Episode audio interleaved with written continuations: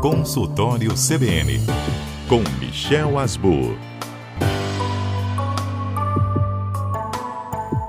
Bom, hoje no consultório CBN, o Tom Michel, inclusive, já está aqui no estúdio conosco. A gente já tinha definido desde o meio da última semana que a gente ia falar sobre pequenos ferimentos que a gente praticamente que ignora, que podem trazer consequências graves, né? É, todo mundo conhece uma história de uma pessoa que teve um corte, uma ferida e que acabou infeccionando e levando a consequências graves. Quando aconteceu, infelizmente, o caso desse episódio, né, envolvendo um médico do Espírito Santo, que foi passar o carnaval no exterior, tomando um banho de mar, ele teria se cortado em um coral e agora ele luta, né, pela vida numa situação que os médicos especialistas classificam como raríssima, a bactéria que pode ter tomado conta dessa ferida e levado ele à condição que está hoje, sendo acompanhado já numa UTI. Doutor Michel, sim, são situações diferentes, né? Um são os cortes que a gente tem em casa, as crianças têm na brincadeira, e esse aqui muito mais específico, né, de dentro do mar, mas assim, eu imagino que ele também, quando saiu do, do, da praia, né, com esse corte, não imaginou que fosse chegar a essas consequências. Ninguém tem ideia disso. De jeito nenhum. É uma fatalidade. Tem certas coisas, em árabe fala-se maktub. Maktub está escrito, ninguém sai disso.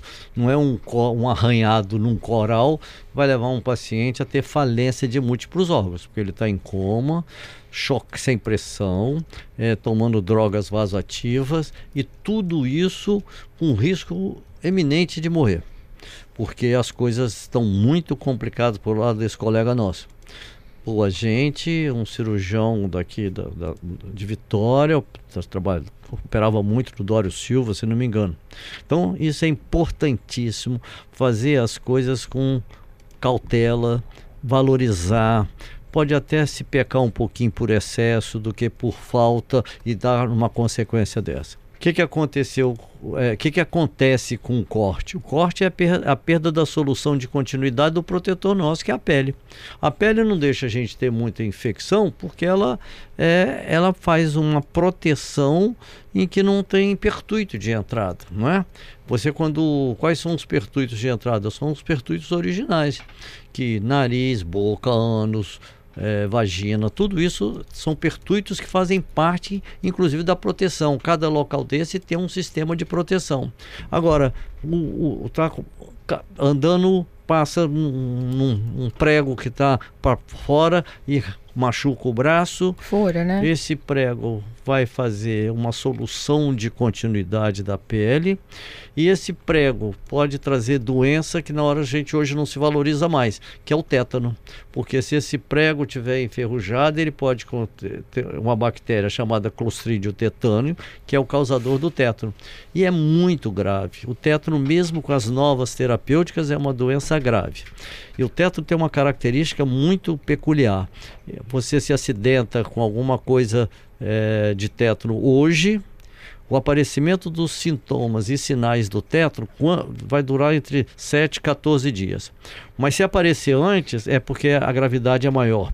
É tão grave que as manifestações clínicas surgiram antes daquilo que era considerado o padrão, entre 7 e 14 dias. Com 5 dias a pessoa já está com abalos musculares, etc. Então, essa é a primeira coisa.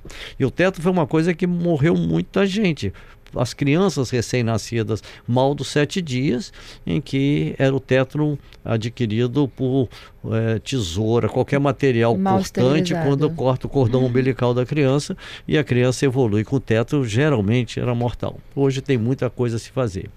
Então, se nós caracterizarmos a parte inicial um corte, esse corte pode ser por acidente doméstico, ele pode ser lá, quanto à localização na cabeça é grave, às vezes uma pancada na cabeça faz um corte, mas nós não sabemos se dentro dessa pancada fez algum sangramento dentro da cabeça e as manifestações neurológicas surgem 24, 48 horas depois principalmente em criança que tem um traumatismo na cabeça, esse traumatismo da cabeça pode ser um, tra um traumatismo crânioencefálico. Então a criança tem que ficar em observação 24, 48 horas. Essa criança, se dormir, você tem que ver os sinais vitais dela com mais frequência. Não vai ficar gritando com a criança para mantê-la acordada, mas você tem que ficar numa assistência muito grande porque pode fazer um sangramento.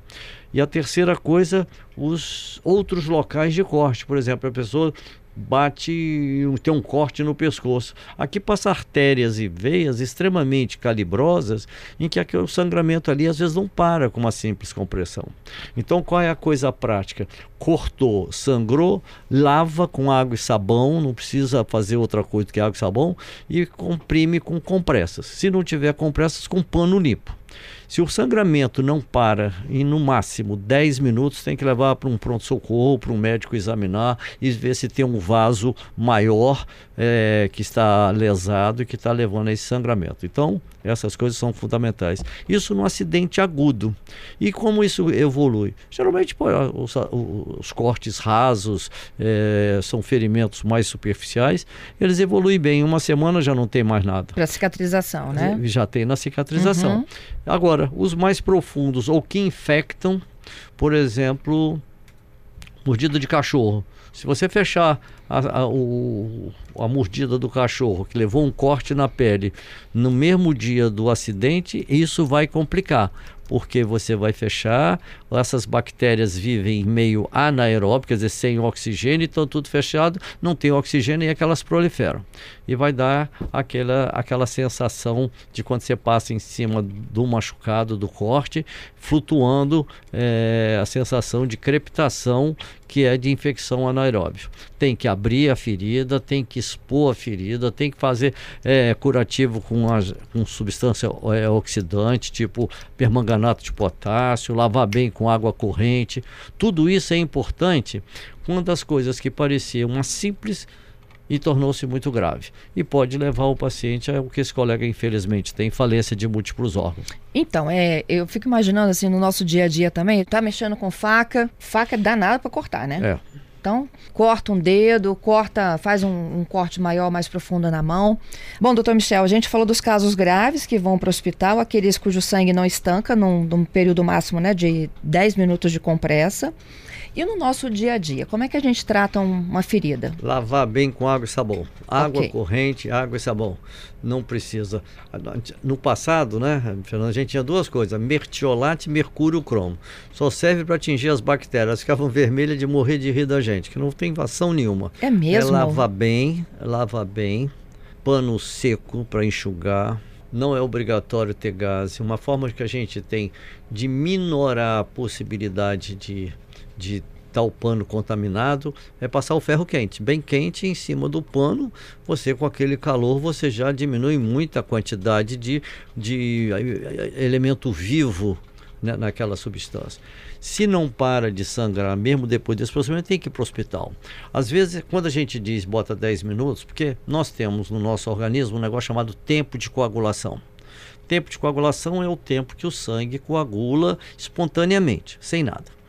Num laceramento, pode ter além do, do, sangramento, mas a laceração em torno e o tecido ficar um pouco lesionado e, consequentemente, essa, esses seis minutos, que é o tempo normal, ser pouco e a gente estende para 10 minutos. Uhum. Se não com 10 minutos não parar, é porque está lacerado o local do sangramento, o vaso está rompido aquele e aí tem que ser visto por alguém para examinar o local e às vezes tem que fazer pontos, é, amarrar o vaso que está sangrando, fazer curativo compressivo, etc. Hum. Isso feito, espera-se 48 horas, não precisa se mexer no curativo, a não ser que tenha extravasamento de sangue novamente, abre o curativo e vê, está tudo certinho, com uma semana tira tudo e a pessoa está bem. Se por Fica acaso, com curativo então? Nos as 48 horas não tem que mexer.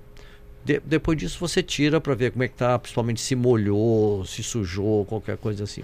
Com uma semana deve estar tá tudo bem cicatrizado. É o tempo normal de uma cicatrização, sete dias. Os pacientes com doença renal crônica, o tempo de cicatrização é mais demorado. E você vê, isso não tem nada, pelo contrário, o local piorou, apresenta sinais de inflamação. Quais são os sinais de inflamação? Aumento do volume local, inchação, o lugar está quente, calor, vermelho em volta, ver, rubor e impotência funcional. A pessoa com aquele local machucado, se era de algum movimento, ele não consegue fazer. Então, os sinais inflamatórios têm que ser revistos novamente por um médico, de que forma que, que esteja acostumado com um acidente, com trauma, etc., para ver qual a melhor conduta. Às vezes tem que abrir o curativo todo, deixar exposto que aquilo que se tentou fechar na, na da primeira vez, não conseguiu e vai fechar aberto depois, o que a gente chama fechar em segunda intenção. Em segunda intenção, que é os tecidos vão se aproximando e cicatrizando, e obviamente vai ficar uma cicatriz feia.